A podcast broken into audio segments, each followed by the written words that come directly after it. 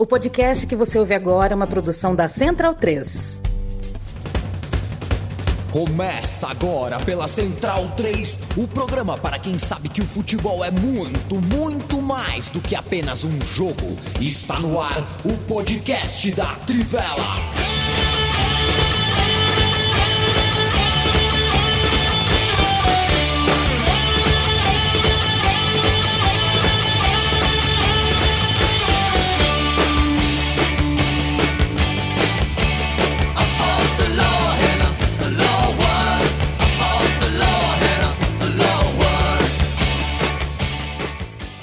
Bem-vindo, bem-vinda, amigo e amiga da Trivela e da Central 3. Este é o podcast da Trivela que chega na noite de quinta-feira, 14 de julho, em livecast antes de qualquer coisa. Felipe Lobo sempre me deixa no canto alto esquerdo aqui da telinha, ele é muito organizado.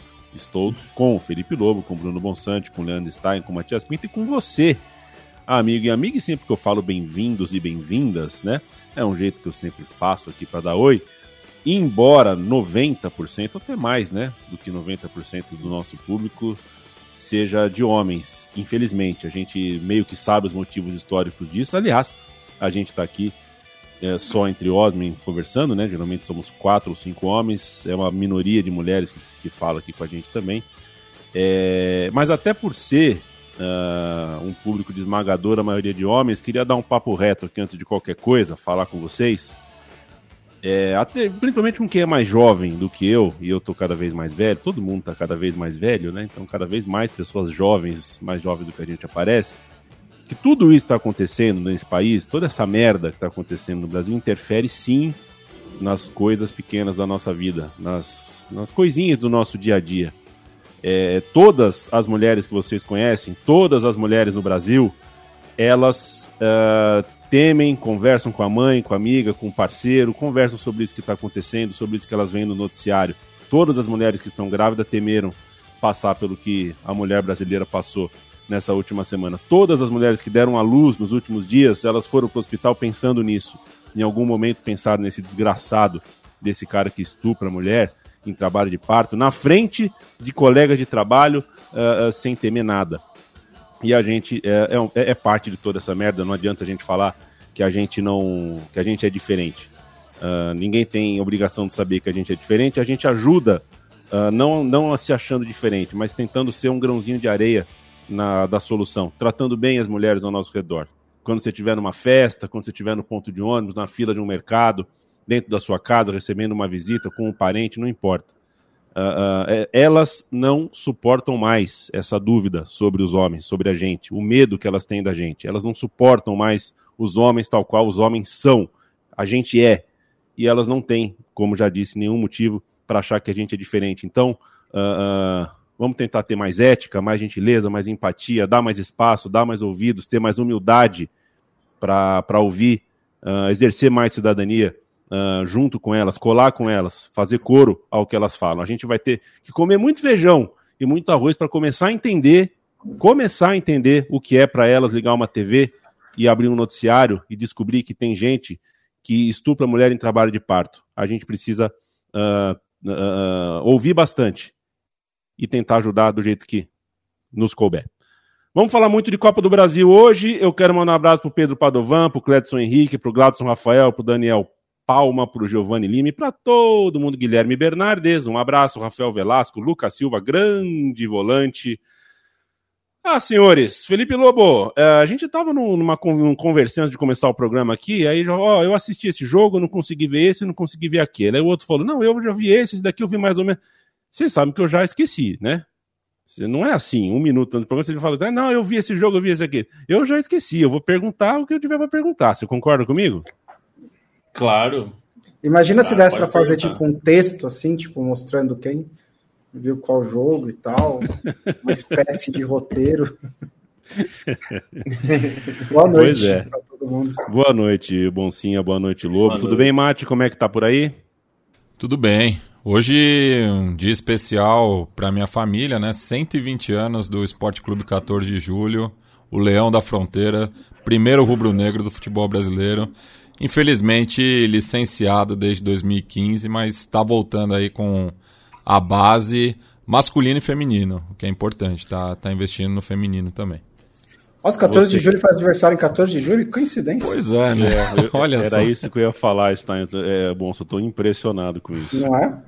É, impressionado. Leandro Stein, é, qual é a data de nascimento do, do, do Clube Deportivo Octo de Outubro, do Paraguai? Boa noite. Imagino que seja 8 de outubro, né? Pode eu não ser, imagino. vai saber, né? Mas imagino que seja 8 Mas de é, outubro. É uma coincidência atrás da outra. Sabe quem nasceu em 8 de outubro também, Leandro Stein? Quem? Eu. Ah, garoto, eu torço pro 8 de outubro. É no Paraguai, né, Matias, que tem o 8 de outubro? Ou eu tô enganado? Tem é Equador. Equador, Que né? jogou a atual Copa Sul-Americana, tava no grupo do Internacional. Perfeito. Quem puder achar para mim qual é o santo que nasceu em 8 de outubro, dia de 8 de outubro é dia de qual santo, eu, eu agradeço para eu fingir que sou devoto nos rolês por aí. Vamos falar bastante de Copa do Brasil. A gente tem outras coisinhas mais além de Copa do Brasil para conversar. Vamos passar por Barcelona, por Londres, vamos dar um pulinho no Monumental de vamos dar um pulinho em Lima, no Equador, dar um pulinho em Istambul. Tem bastante coisa, mas a primeira metade, aqui 20, 25 minutos, vamos falar bastante de Copa do Brasil. Começa com você, Leandro Stein, o Atlético Paranaense, uh, com aquele carimbinho de time do Felipão. Sofreu, parecia que não ia dar, aí se reinventa no jogo, puxa de galões e consegue a classificação num segundo tempo elétrico. O time do Felipão está muito bem, uh, anímica e organizacionalmente. É, o, não foi uma partida boa do, do Atlético dentro daquilo que, que vem fazendo, né? Não foi um, um jogo, enfim, é, tão empolgante em relação a, a, esse momento do Atlético Paranaense mas foi de fato uma, um resultado muito importante pela maneira como aconteceu. Né? O primeiro tempo foi complicado, foi um jogo em que o, o Bahia marcou o gol logo cedo, o gol de bicicleta do Davó, e depois jogando no contra-ataque seguiu muito perigoso, né? Perdeu algumas chances inacreditáveis até o, o início do segundo tempo, mas o Atlético Paranaense conseguiu ter mais fôlego para a reta final do jogo, melhorou no segundo tempo, construiu esse resultado, essa virada, né? O empate já era suficiente pela vitória é, na Fonte Nova. Um Atlético Paranaense que a gente pode até discutir a profundidade do elenco, a qualidade do elenco, e acho que é um time que pode sentir um pouco é, isso em relação a outras equipes com, com as quais ele está disputando nesse momento, né? Porque o Atlético está disputando com o Palmeiras, está disputando com o Flamengo, está disputando é, nas cabeças é, as competições, mas é um time que vem correspondendo em alto nível, vem é, sabendo encontrar esse caminho para as vitórias e tem essa mentalidade do Felipão que é muito importante, né? Sim, ter um, um cara com a, a, bagagem do Felipão, com a história do Felipão, é algo é, excelente, né? E, e, assim, no fim, eu fico particularmente feliz por ver o, o, o, Felipão tendo esse momento de reconhecimento no Atlético Paranaense, né? Porque acho que é, é bacana para a própria história do Felipão, por tudo que aconteceu depois de 2014 e ainda que ele tenha vivido momentos vitoriosos depois disso. É, enfim, ele é um cara que, que representa muito para o futebol brasileiro, né? Não, não é um cara que merece ficar só rotulado com o 7 a 1 então, ter esse, essa fase do Atlético Paranaense, se tiver uma conquista melhor ainda, é algo muito importante para o Felipão. E só aproveitando o gancho do, do Edson Santos Abreu aqui na, nos comentários, ele falou que o time é o 9 de outubro e não o 8, né? Que disputou a Sul-Americana. E eu já tinha até olhado na, no, nas entreconversas qual era a data de fundação, e é obviamente 25 de agosto, né? Porque 8 de outubro é, é data histórica no, no, Equador, é a data da, da independência. Uma coincidência. Aí sim, fomos Aí, surpreendidos novamente.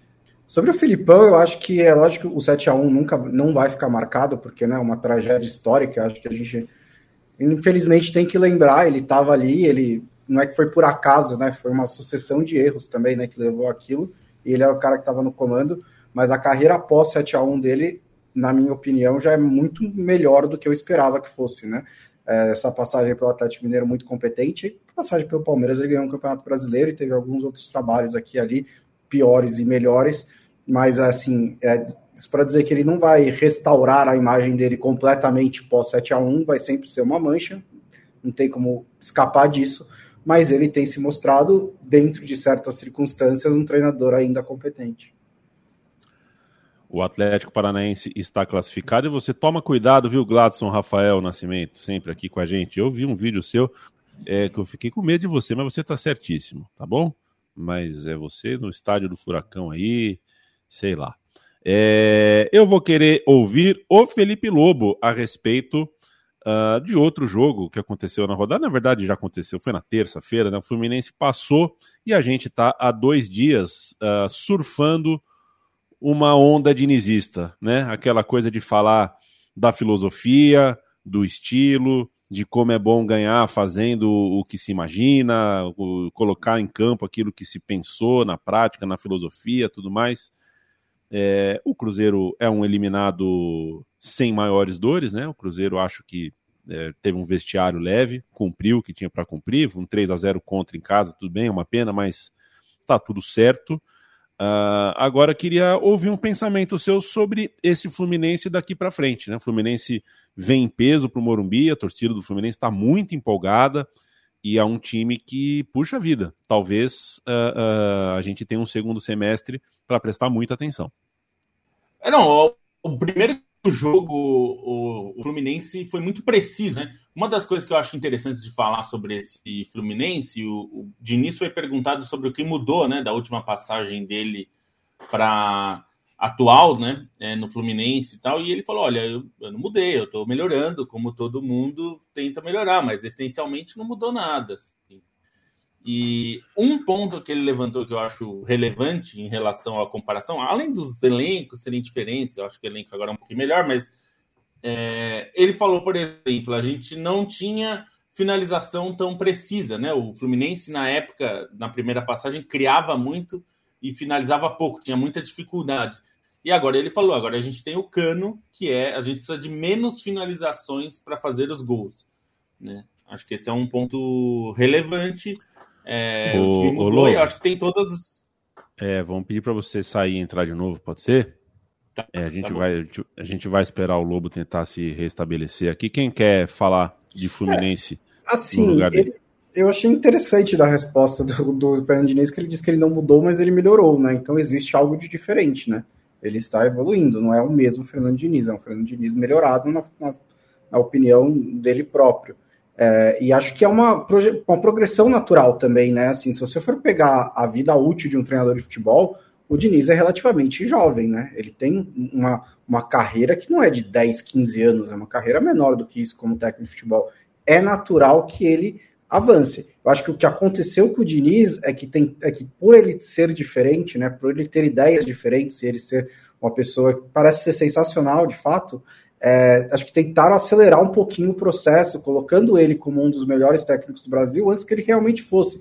Eu acho que isso atrapalhou, porque a expectativa em torno do que ele poderia fazer acabou sendo grande demais. E aí, quando não cumpriu, porque talvez ele não estivesse preparado para cumprir ainda, e acho que vale a pena fazer a ponderação de elencos, né? Que, assim, tirando o do São Paulo, que não é o melhor do Brasil, mas era um time com mais recursos, ele nunca pegou elencos maravilhosos, é, mas ele teve dificuldades para cumprir isso. É, então, é, eu acho legal que ele esteja tendo resultados no Fluminense. Ele já teve também outros períodos nesses trabalhos anteriores em que alguns, teve boas sequências de resultados que não sustentaram.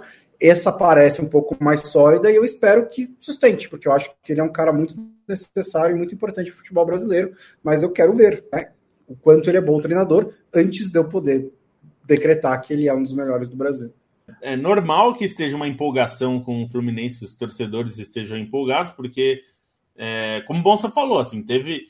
Tem, acho que a passagem pelo São Paulo do, do Diniz foi uma, uma passagem importante para ele, né? Porque ele teve um pouco mais de tempo do que ele normalmente teve nos outros times, tirando o Audax, né? Que é um parâmetro muito difícil de ser repetido, né? É, e ele, eu acho que ele, ele corre menos riscos. E eu não tô nem falando dessa bobagem que as pessoas amam falar da saidinha de toquinho e tal. Isso aí é, é para quem vê melhores momentos de jogo só. É, acho que é menos do que isso. Acho que a questão é o time dele tem um modo de, de atacar é, que corria alguns riscos. E ele tentou minimizar um pouco esses riscos. Claro que em todo jogo de futebol, você escolhe os riscos que você quer correr. Né? Não existe maneira segura de jogar. Existe maneira que você escolhe qual o risco que você quer tomar. Você pode se defender 90 minutos e tomar um gol no último minuto e perder o jogo. É. Então, acho que ele escolhe, ele, ele tem aprimorado é, a gestão desse risco, eu acho. Ele, ele consegue correr menos riscos com coisas menos é, é, é, menos óbvias, assim, né? Tinha algumas falhas dos times dele que eram muito exploradas. Acho que ele está melhorando nisso. É, é um aspecto interessante. Vamos ver até onde vai, né? Acho que Vamos ver. nesse, não, lá, nesse próprio jogo dá para falar disso, né? A maneira como depois do resultado constru... É, da vitória construída ali de início, ele acabou fechando o time, aproveitando os contra-ataques. É, foi bem nisso, né? Merece elogios também é, por essa maneira como ele aproveitou outro tipo de equilíbrio da equipe que também é, contou bastante com os jogadores que saíram do banco, né? Jogadores que participaram bem. E aí do Fluminense é, vale o destaque a maneira como o coletivo potencializa as individualidades do time, né? Porque além de coletivamente ser um time que está rendendo bem, são muitos jogadores que estão jogando um bolão, né? Se a gente for falar do Cano, se a gente for falar do Arias, o Ganso achou uns dois, três passes no jogo ali, que era coisa de, de aplaudir. O André tem jogado demais ali na, na cabeça de área, é um nome para ficar de olho. Então, o Fluminense, além de ter essa engrenagem, individualmente tem caras jogando muito bem e tanto que, assim, perder um talento como o Luiz Henrique, né, vender um jogador como o Luiz Henrique é, e não sentir necessariamente esse impacto pelo rendimento recente, algo que mostra também como outros jogadores conseguem suprir, como individualmente o Fluminense tem, tem ido muito bem também, além da, das questões do técnico em si, da maneira como o time tem se portado. Bobo, é, me dá uma palhinha, por favor, sobre outro confronto Uh, esse que a gente acabou de falar, Fluminense Cruzeiro, não é, é clássico pelas camisas, né? Mas a gente tem é uma, é uma fase de alguns clássicos regionais e eu quero te ouvir um pouquinho sobre a classificação do goianiense, do Jorginho, que passou por cima do Goiás, né? Passou por cima. Nossa, foi, foi o confronto mais desequilibrado, assim. Mesmo que o placar tenha sido o mesmo do Fluminense, eu acho que o do jogo do Fluminense teve mais jogo no jogo do Fluminense, assim, porque o Goiás não mostrou nada, assim, basicamente. O primeiro tempo até é, teve alguma dose de equilíbrio, mas o Goiás fazendo muito pouco, muito pouco mesmo. É, não, não, deu nenhum sinal que poderia é, que poderia vencer o jogo por imposição, assim, ou por um, um estilo, não, não criava. E o segundo tempo, Atlético Atlético Goianiense foi bastante melhor o tempo todo é, dominou o jogo com uma certa facilidade até, é, principalmente porque o Goiás é, saiu um pouco para o jogo, né? Na hora que tomou o primeiro gol, o Goiás desmontou de um jeito que foi poderia ter tomado mais até, né? Poderia ter feito, poderia ter é, perdido até demais porque o time o time ficou completamente exposto. E claro, teve, teve tem alguns problemas, mas assim o Atlético Goianiense é, tem levado uma vantagem grande em cima do Goiás nos últimos jogos na Serrinha, né? Que é o estádio do Goiás. Né? O estádio estava cheio, o Goiás promoveu bastante jogo, é um clássico. É, mas o time do Jair Ventura acho que teve um problema, embora ele, ele normalmente esteja se defendendo bem no Campeonato Brasileiro, né? Na maioria dos jogos, o Goiás é um time que complica um pouco os adversários, não é um adversário é, moleza assim. É, é mas ele teve um problema. No momento que ele precisou criar alguma coisa, o time sentiu muito, sentiu dificuldades em, em criar. E, e, um jogador que era o mais responsável por criar jogadas no time do Goiás era o Felipe Bastos. É, eu, eu, acho que até ele é um pouco perseguido demais, em geral, o Felipe Bastos, mas é porque essa função não é a dele, né? Ele não é um criador de jogadas, né? E se depende tanto dele é, num jogo como um, esse que a gente viu, né, de um clássico, um jogo difícil, apertado, fica difícil mesmo. Então, Pro Atlético Goianiense é interessante porque o time tá vivo nas três competições, né? Claro, no brasileiro vai até é. a final, tem a, tem a Sul-Americana e tá na Copa do Brasil. Você se lembra que o Jorginho já jogou final de Sul-Americana com a Ponte Preta, hein? Isso não é pouca é coisa. E, e, no, e no caso da Ponte Preta, é, brigando contra o rebaixamento que acabou vindo, né? E o Goianiense é, no brasileiro briga na parte baixa. Só queria é, complementar Também. um pouco, falar do, do Dragão, que se consolidou né, como a segunda força de Goiás, passou o, o Vila Nova e o Goiânia é, em número de títulos, títulos estaduais, mas também é, conseguiu se manter na, na primeira divisão, né? Tem, tem, tem um projeto estável. É, o Lobo falou do, da, da Serrinha, né? Lembrar que é, venceu a, a final do, do, Campeonato Goiano desse ano por 3 a 1 também no, no, no estádio do rival. E apesar né, de, desse contratempo aí no brasileiro, e que assim, é, dado né, o, o investimento do Atlético Goianiense acaba é, sendo natural, né? Brigar na parte de baixo da tabela. Tem feito uma temporada muito boa, tanto na Copa do Brasil quanto na Sul-Americana.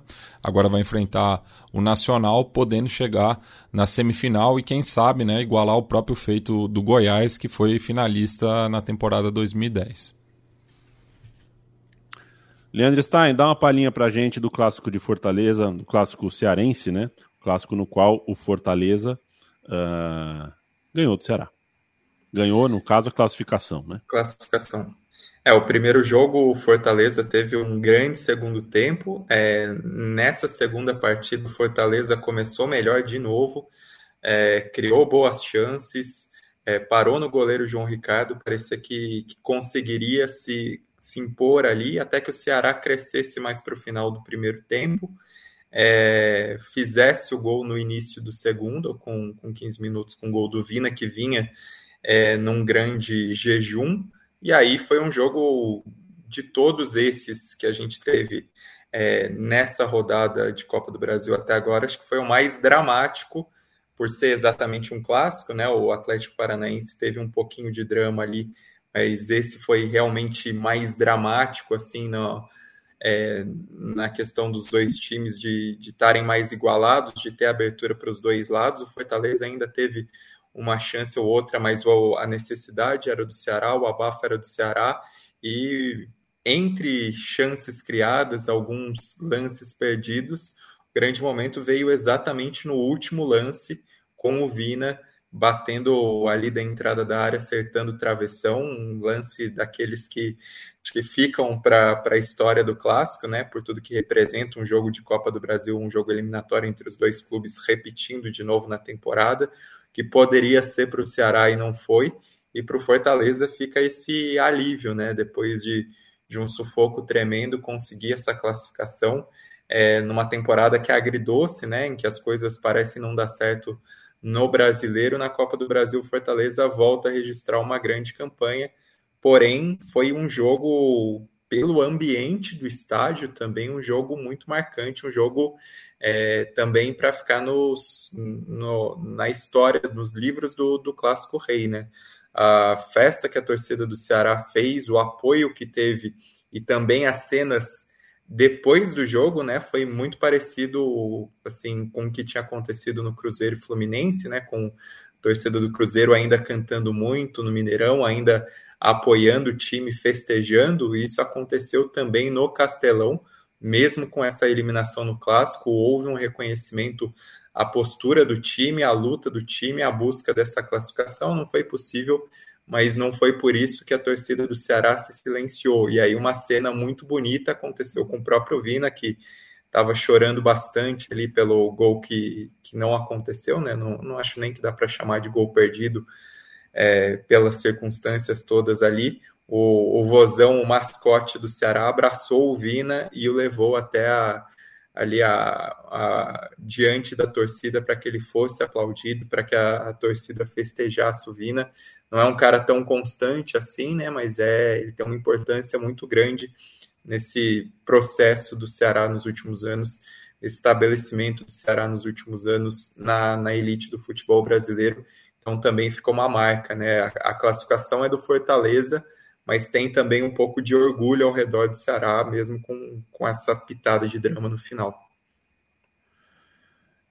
Perfeito, ô Leandro Stein. Eu quero mandar um abraço pro Everton Bernardes. Comecei o dia ouvindo o último episódio, tô terminando ouvindo esse. Everton, você poderia passar a tarde lendo o site da Trivela. Vacilou. Rafael Dias de Lisboa manda um abraço. Caio Coelho tá aqui com a gente. Eu, é, eu tô com um belo bronze, mas eu também tô com uma péssima iluminação.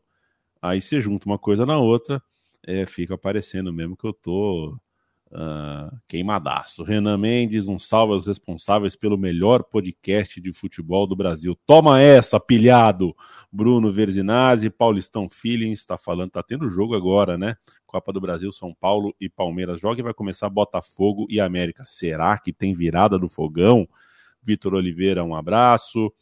Já falamos do Flamengo, galera? Pergunta o Marcelo Rodrigues. Não, vamos falar agora, vamos terminar com Copa do Brasil. Quero te ouvir primeiro, Matias. Primeiro, lembrando que o Corinthians foi um confronto praticamente sem história, né? 0 a 0 O Corinthians se classificou com tranquilidade contra o Santos o que aconteceu. 1x0, né? Santos ganhou o jogo. Isso, 1x0, gol de pênalti, né?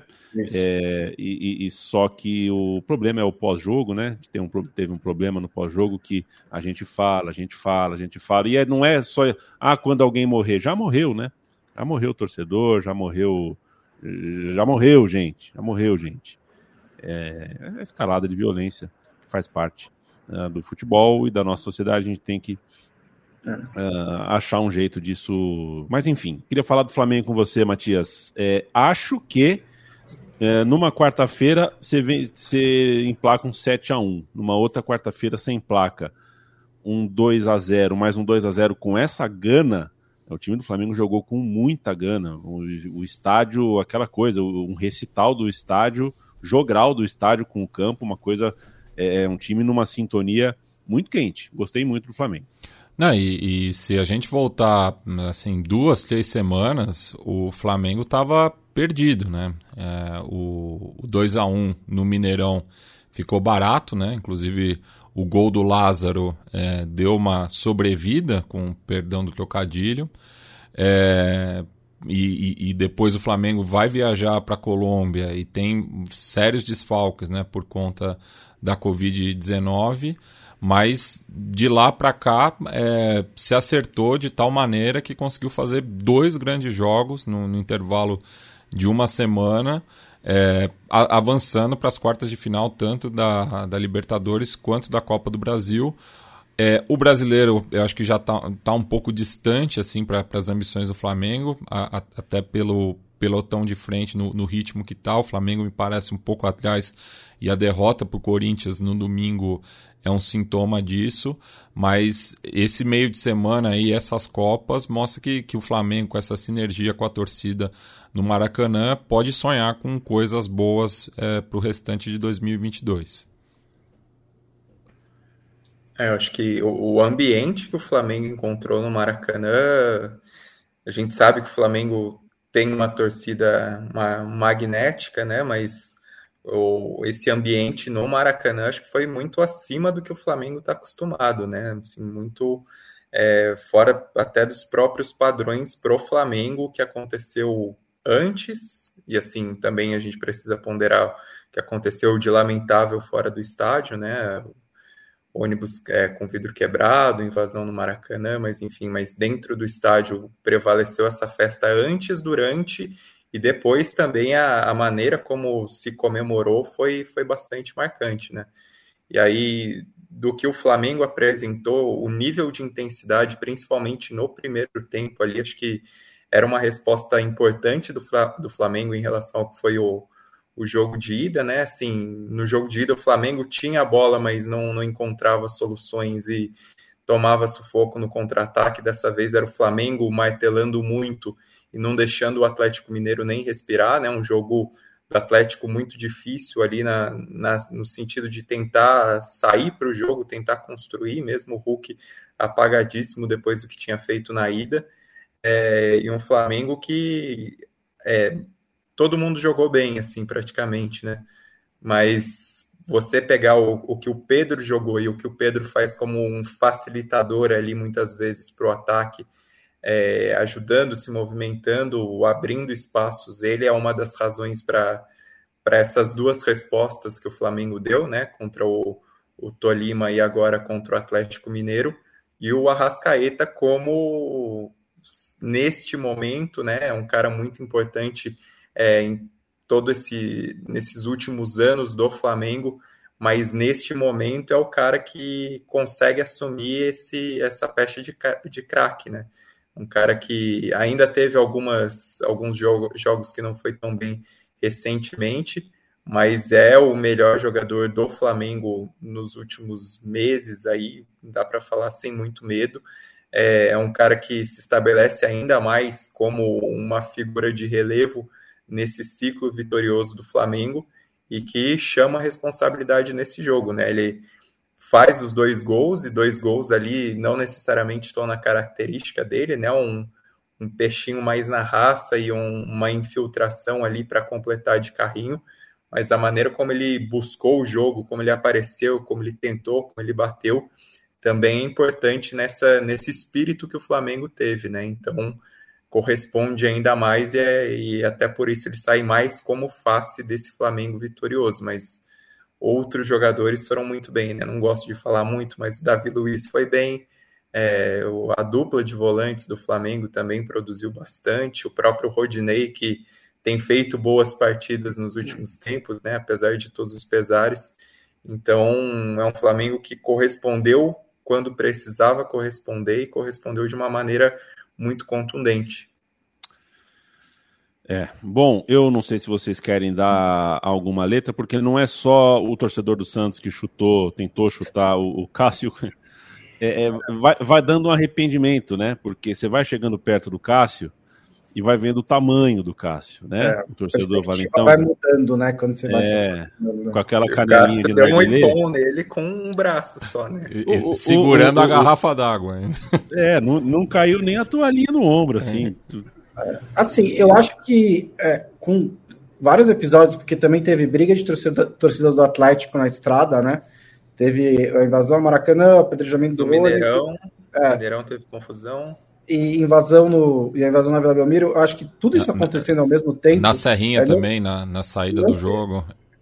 Não permite que a gente separe caso a caso e tente fazer teses separadas, né? Não dá para dizer, ah, não, é porque a vila é defasada. Não, porque a torcida não pode ter torcida visitante. Tipo, beleza, os caras estavam indo para um jogo como visitante, mas eles brigaram entre si, né? Tipo, não é que eles foram lá se encontrar com.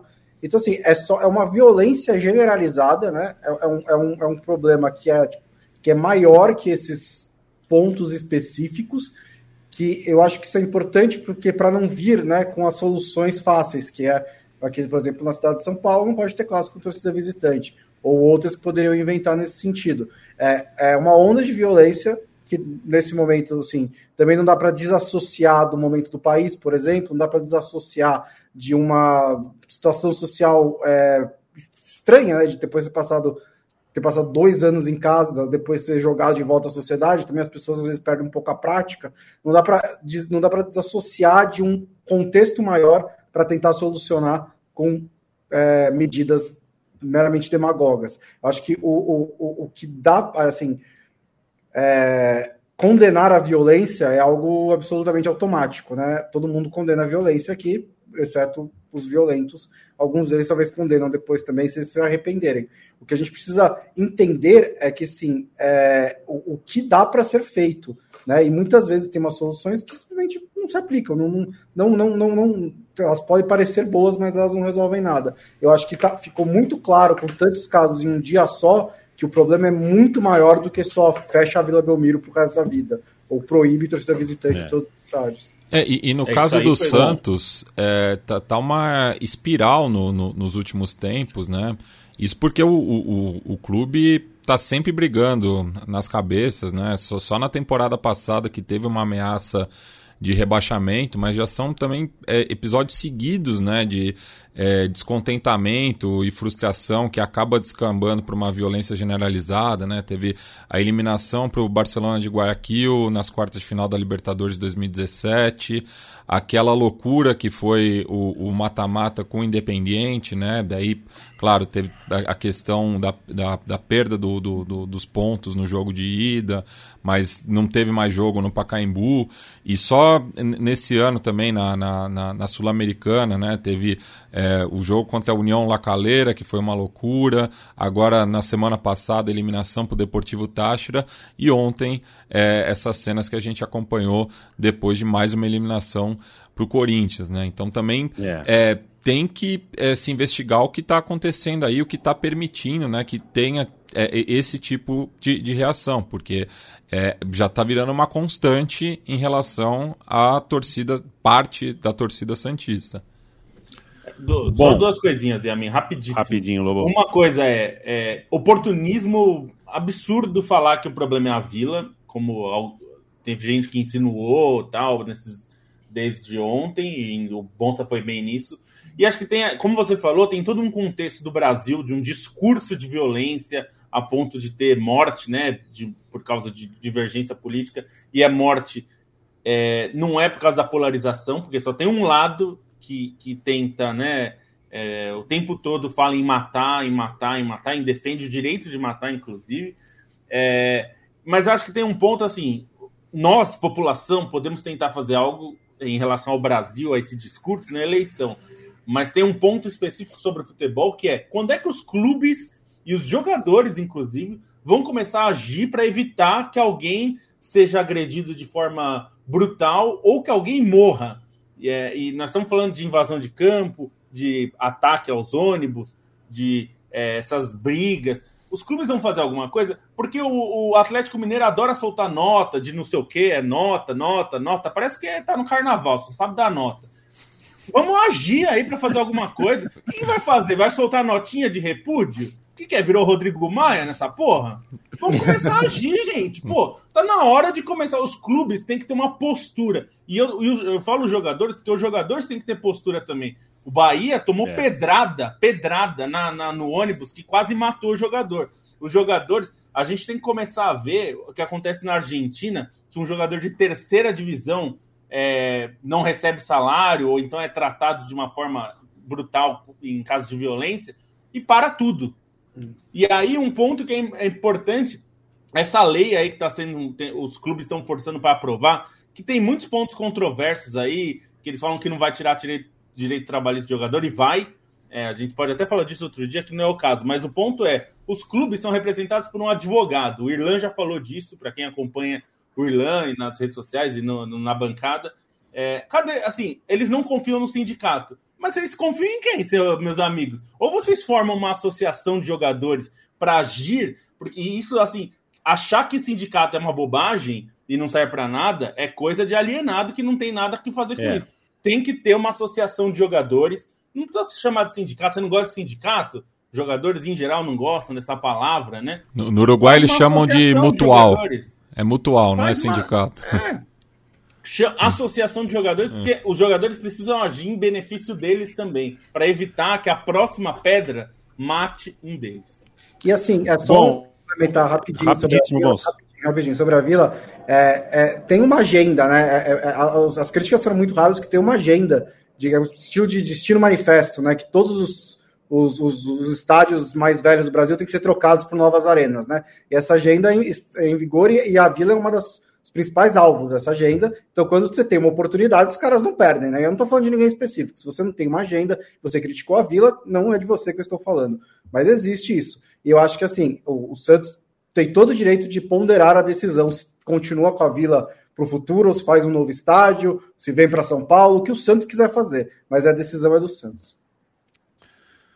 Vamos falar de KTO, momento KTO. Você entra KTO.com, você faz a sua inscrição no site da KTO e no seu, no seu primeiro depósito você põe o cupom Trivela e ganha 20% de free bet. A KTO é parceira da Trivela, da Central 3. E tem uma novidade: a KTO quer ouvir você, amigo e amiga. É, a gente quer que vocês deixem suas sugestões nos comentários da KTO sobre apostas é, que podemos disponibilizar no site. É, é, Chama-se KTODs. A brincadeira é KTODs. Elas serão incluídas no site com apostas especiais sobre absolutamente tudo. Então você pode usar a criatividade e deixar a sua imaginação agir e dar uma ideia, dicas, uh, o que você, o que a sua criatividade permitir uh, sobre possibilidades de aposta. A sua sugestão estará na lista de mercados da KTO se acatar. Você vai no Instagram da KTO, deixa a sua sugestão lá e os meninos e meninas do time da KTO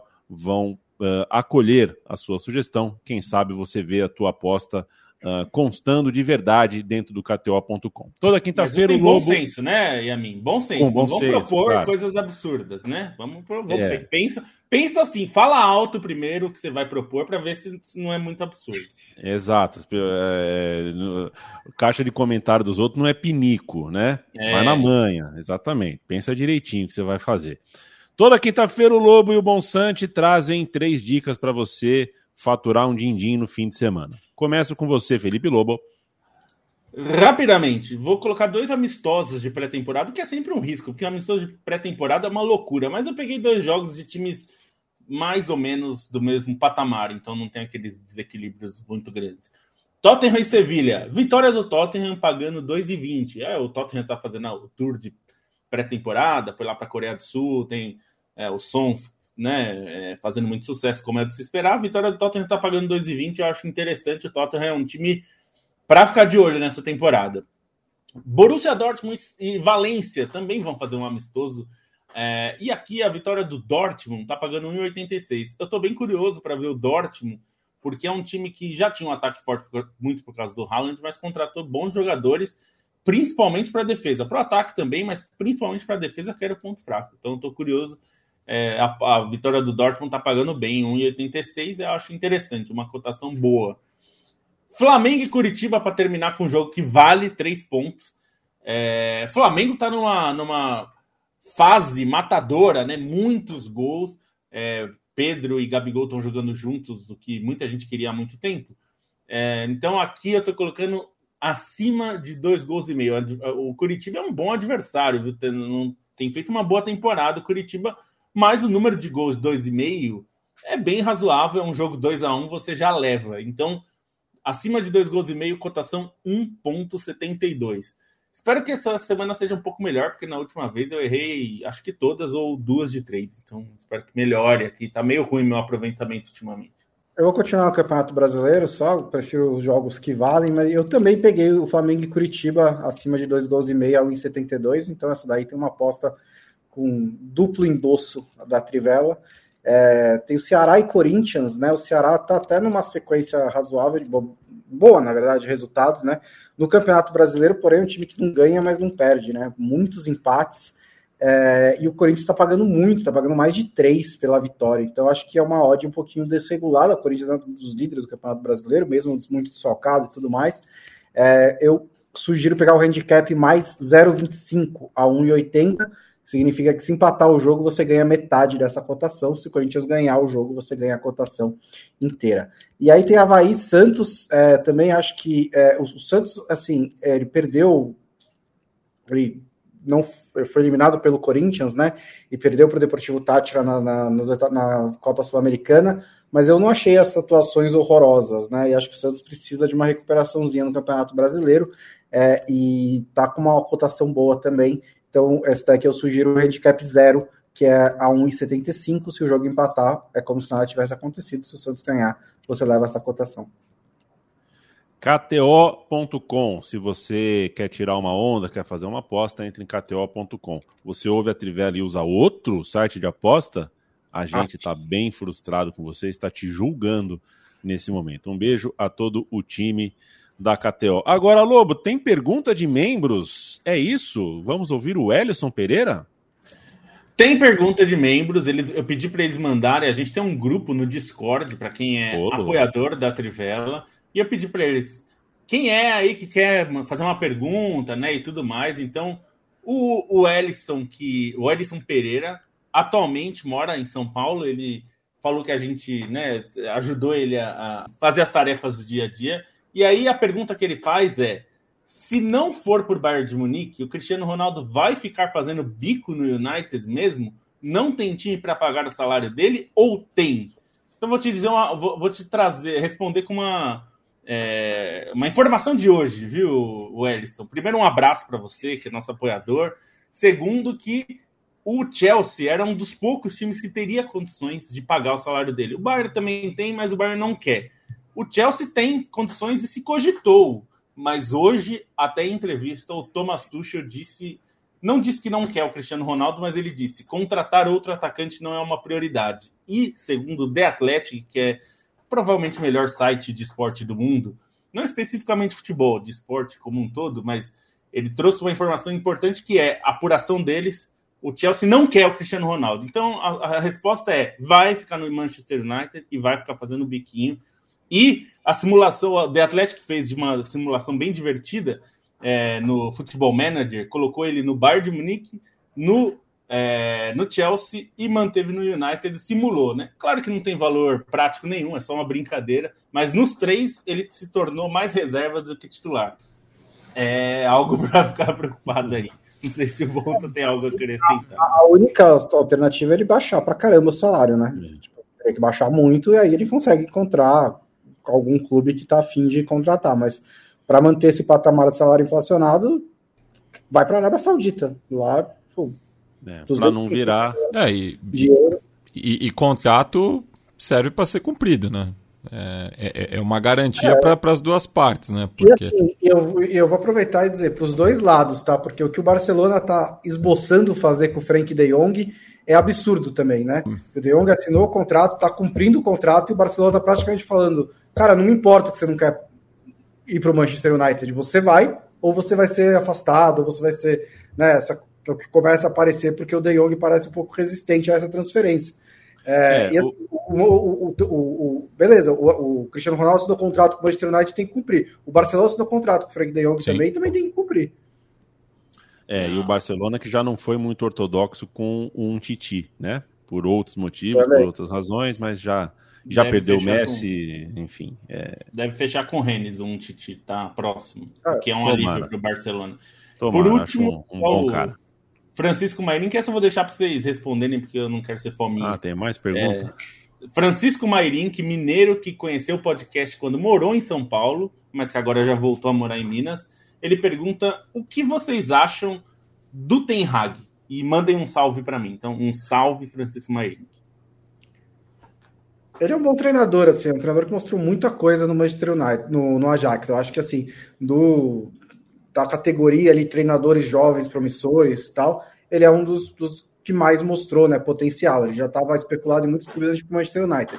Mas ele teve sucesso dentro de uma estrutura específica, que tem uma filosofia de jogo específica, uma pressão específica, né, menor que a do United. Então ele tinha um roteiro para trabalhar. Né? No Ajax você joga que nem o Cruyff, você joga no 4-3-3, você bota os moleques da base no time e aí dá para fazer isso melhor ou pior. Ele fez muito bem no Manchester United ele tem que implementar essa filosofia em um clube que está completamente perdido desde que o Alex Ferguson se aposentou. Então, assim, é uma tarefa muito, muito dura. E já começou mal, né? Primeiro com o Rangnick indo embora era para ele ficar como consultor. Aí o, o Cristiano Ronaldo pede para ser negociado. O Manchester United não consegue fechar as contratações que o Ten Hag quer essas contratações estão sendo todas da, da Eredivisie, do ex-Eredivisie, parece que é o próprio Ten Hag que está com todas as listas de, de, de, atletas, como se o Manchester United tivesse departamento de scout. Então, assim, as condições para o trabalho do Ten Hag, neste começo, não são as ideais. Não quer dizer que vai dar errado, não quer dizer que vai dar certo, mas ele está é, com uma missão muito difícil pela frente, ele vai ter que se provar à altura dessa missão, porque é um trabalho muito diferente, muito mais difícil do que ele fez no Ajax. Achei legal essa ideia. Um abraço a todo mundo que mandou perguntas. Um abraço para o Juan Pablo aqui, que manda um salve para a gente também. A torcida do Furacão das Américas nos abraça. O Paulo Ferreira, valeu. Obrigado você, Paulo Ferreira. Você não sabe o quanto é gostoso receber esse tipo de abordagem, de abraço. É muito bacana. Eu que te agradeço a generosidade da, do seu gesto comigo. Samuel Jangues, um abraço. É, foi bom, né? Tava fazendo um tempo já que o Lobo não tinha um, um momentinho aqui Uh, Matheus Cavalcante, valeu demais. Ô, ô Lobo, é o seguinte: você assinou essa manchete. Barcelona chega a acordo com Leeds por Rafinha. Você é responsável por isso que você escreveu. É, você acha que vai dar samba, cara? É você... contundente, né? Essa manchete. É, contundente, exatamente. Acho que vai dar samba, achou que foi uma contratação certeira, porque eu ouvi gente falar que poderia ser redundante, que já tem jogador com essas características no elenco ganhando muito dinheiro. É um agora o ataque ficou com bastante gente, né? Se chegar o Lewandowski, então já tem o Memphis, enfim. É, como é que você vê?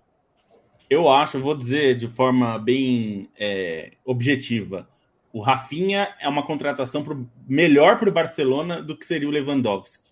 Melhor.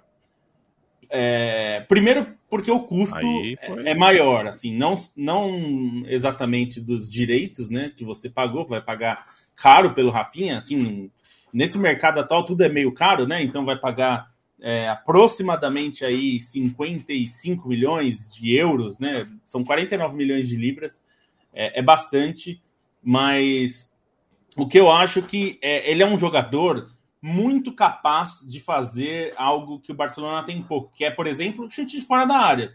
Ele é um jogador de desequilíbrio, né? É um jogador que é muito bom no um contra um, mas ele, a gente viu pelo que ele fez no Leeds, né? Ele salvou, ajudou muito a salvar o Leeds do rebaixamento.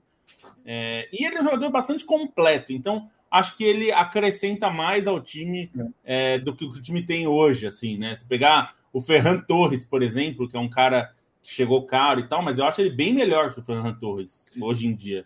Então, acho que é uma contratação boa do Barcelona, assim. Acho que até o Barcelona tinha que parar para pensar se vale a pena trazer o Lewandowski, não porque o Lewandowski não seja bom, ele é excelente, talvez o melhor nove é, do mundo é, no, no, dos seus melhores dias, mas é um cara que vai custar caro e talvez você consiga resolver de outra forma ali. É, só aproveitar, e aí eu também falo, aproveito e falo do Dembélé também, que é é, para explicar esse negócio do Barcelona, a ESPN britânica fez uma boa matéria sobre isso, né? O, inclusive o Sid Lowe, que também é do Guardian, é sobre como que o Barcelona está conseguindo contratar os caras com o, as limites do fair play financeiro. E a, a resposta, assim, na, é, oficial é que não contratou ainda, né? Ainda não registrou, ainda não está registrado, né? Os caras, mesmo os caras que foram apresentados porque é inclusive Por isso está é uma... empurrando o, é, De Jong, inclusive, né? Exatamente. Inclusive é um aplicativo, né? Não é, não é nem assim a, um cara lá na, na federação que olha o contrato e fala pode contratar. É tipo, é um aplicativo, você coloca lá os, os dados e o aplicativo aceita ou não. O Barcelona tem 140 milhões de euros de limite negativo de salário. E, e você vai falar, como que é um limite negativo? Né? Isso significa que o Barcelona tem que compensar esses 140 milhões mais a folha salarial em novas receitas ou diminuir a folha salarial. Então, a folha salarial do ano passado, se não me engano, era 560 milhões de euros, mais de 140 milhões. O Barcelona precisa encontrar aí no mundo é, 700 milhões de euros aproximadamente para conseguir registrar os seus novos reforços. Isso também, assim, a folha salarial de 560 pode ser reduzida para 500, 450, e aí não precisa de tanto dinheiro assim. Né? O Barcelona vendeu, é, fechou um contrato com a Spotify, vendeu metade da empresa lá que cuidava dos seus licenciamentos, isso já deve render, ainda não está fechado os acordos, mas deve render uma boa parte desse valor que ele, que ele precisa. E ainda precisa conseguir mais coisas, e é por isso que está desesperadamente querendo vender o De Jong, porque ele não só pode render uns 70 milhões de euros, que é o que está se dizendo, como você também tira o salário dele, que deve ser alto. E nesse sentido, a renovação do Dembélé é interessante porque é, é um primeiro, é um jogador muito bom que na final da temporada com o Xavi tinha assim, se encontrado novamente, né? Conseguiu ter uma boa sequência. E a renovação do contrato é para uma base salarial menor, mas que no fim, com os bônus e as variáveis que dizem que são muito fáceis de alcançar, ele vai acabar ganhando a mesma coisa. Mas para o fair play financeiro de La Liga, vale essa base salarial melhor, menor, então também dá um alívio para o Barcelona para tentar contratar outras coisas. Eu só acho que essa história é completamente absurda, porque não é possível que a gente possa, ao mesmo tempo, ter um Barcelona quebrado e um Barcelona que quer contratar todos os grandes ah, jogadores que estão é. no mercado. Assim, é inacreditável que isso seja realidade, mas é porque né, dinheiro no futebol é virtual. Acho que a gente não, nunca teve um exemplo tão claro disso. O mesmo presidente que diz: ah, eu, no, meu clube está quebrado, preciso cortar custos. Aí perguntou para ele, o Cristiano Ronaldo? Aí ele fala, não podemos descartar ninguém. Fala, como assim, cara? Você tem, você, se você não tem dinheiro, você precisa descartar todo mundo até você ter dinheiro, né? É, esse é o tipo de questão. é o tipo de pergunta que, enfim, a gente adora futebol europeu, tudo mais, mas tem que tocar nesses assuntos, né? Tem que perguntar por que, que o futebol inglês não faz as perguntas que tem que fazer, entre outras coisas. Ah, e, e, e, assim, é, nunca, nunca é demais lembrar que o, que o Barcelona deixou o, o Messi sair e agora é, tá torrando dinheiro, né? Contato Rafinha, enfim, é, é absurda assim, a, a, falta de planejamento, visão que, que o clube teve nos últimos tempos.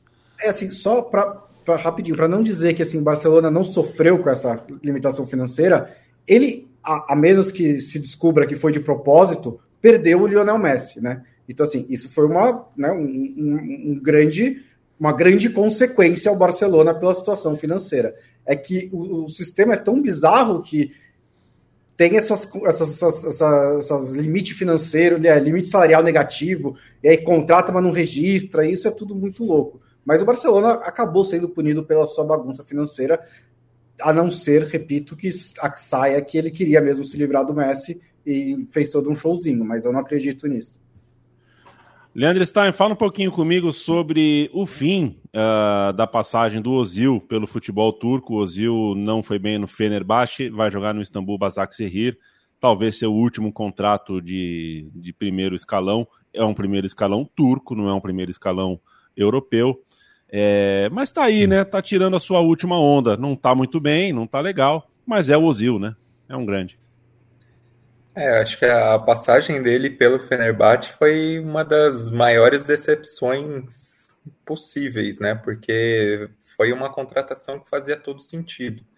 É, o Ozil ele já vinha em queda técnica no Arsenal, né? Isso não era questão para ninguém, mas ele jogou, não jogou na última temporada dele no Arsenal também por uma série de atritos com Arteta, por não aceitar alguns regulamentos internos do clube, por entrar em atrito com a diretoria também em relação à redução salarial durante a pandemia, a questões de posicionamento político da diretoria e pela história dele, né, por ser descendente de turcos, por ser torcedor do Fenerbahçe durante a infância, é, era natural que ele chegasse tratado como um rei e foi o que aconteceu, né?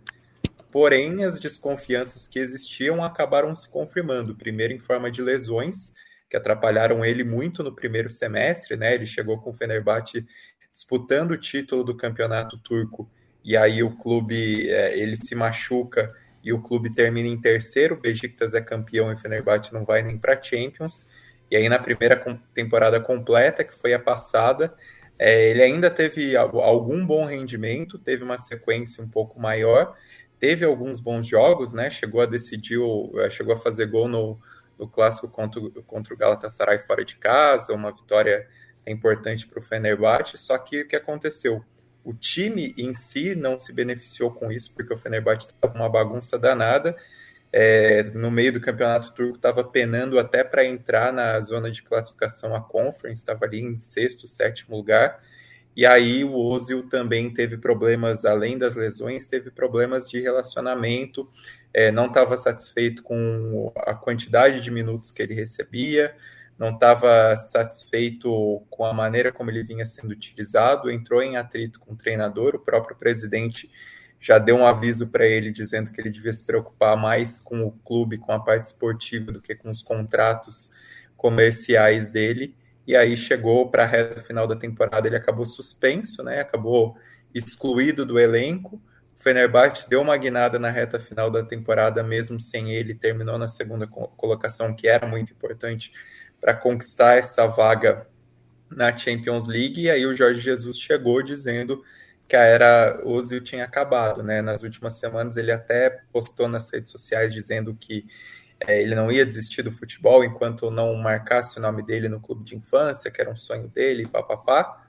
E o Fenerbahçe não estava disposto a isso é, ainda tinha dois anos de contrato, o clube, é, em comum acordo, os dois aceitaram encerrar o contrato, e aí faz mais sentido ainda que ele vá para o Istambul Başakşehir, que é um, um retiro de atletas, né, que não se importa muito com esse com o histórico de polêmicas dos atletas, é, que tem a ligação é, política com o, o Erdogan, o presidente da Turquia, de quem o, o Ozil é muito chegado, né? Com quem ele. Foi, é, foi padrinho de casamento, né? É, foi, foi testemunha no testemunha, casamento. Né? Foi testemunha no casamento, foi o, o pivô da, da saída do Ozil na seleção alemã. Então, era claro, se o Ozil precisasse de uma boquinha ainda para a carreira dele, ele teria no, no Başakşehir. Só que é um, um fim de carreira melancólico, né? Considerando o talento que o Ozil tem, o que ele já representou em termos de, de qualidade técnica. É uma queda muito abrupta, considerando que ele tem 34 anos, mas já faz um pelo menos uns 3, 4 anos que ele não consegue se apresentar em alto nível, e aí vai para o Başakşehir tentar se, se redescobrir no nível mais baixo, vai ser claramente o grande astro do time, é uma equipe que não vem de temporadas tão boas, é, teve dificuldades para se estabelecer depois do título, né? E na temporada passada ainda conseguiu descolar um, um, quarto lugar que valeu a vaga na Conference, mas não, não tem sido depois do título o time que briga para ser campeão novamente. Vai ter uma oportunidade de jogar uma Conference, vai ganhar um dinheiro, vai poder é, tomar um café ou sei lá o que com o Erdogan, mas é um, um fim de carreira com muita melancolia para o talento que é o Ozil para o jogador que ele é, né? Para a própria seleção alemã, para o que ele fazia desde o Werder Bremen e depois no Real Madrid. No Arsenal também teve alguns momentos é, melhores. Vai, vai achar, vai acabar na boquinha dele ali, onde Bom. ele certamente descolaria o contrato e vai ter esse fim de carreira por lá. É, parte, é parte do futebol dele ficou em Santa Cruz Cabralha, né? Acho que depois de 2014 nunca mais foi é. o mesmo.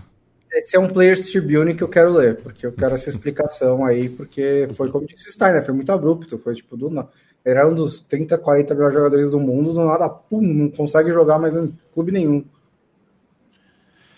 Pois é, senhoras e senhores, batemos uma hora e pouquinho já de podcast da Trivela, a gente vai se despedir. Eu, Leandro Amin, em nome de Bruno Bonsante, Leandro Stein, Felipe Lobo, Matias Pinto e um abraço pro Gareca, né, Matias? Foi-se embora, que trabalho bonito do Gareca no futebol peruano, né? Impressionante. É, o, o, o, Gareca que tirou a oportunidade do Peru de se classificar para a Copa de 86, mas devolveu o país para o Mundial é, 34, não, 32 anos depois, né, em 2018, é, deixou o seu nome na, na história do futebol local.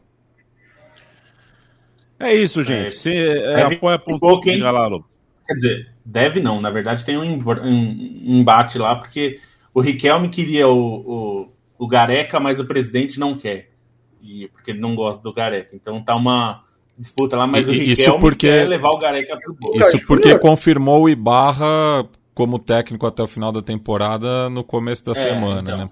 É que o Gareca o é que o Gareca ele é muito mal visto no Boca porque é, ele trocou o, o Boca pelo River diretamente numa época que isso ainda não era tão comum, né? Então ainda existe uma Bom, certa. Ainda não é comum, né, Matias? Não, não. No momento que é, o, é, é que estava em crise e o River Plate é, começou a pegar vários caras do Ele, o Ruggeri, enfim, então ficou muito marcado isso na, na biografia dele também.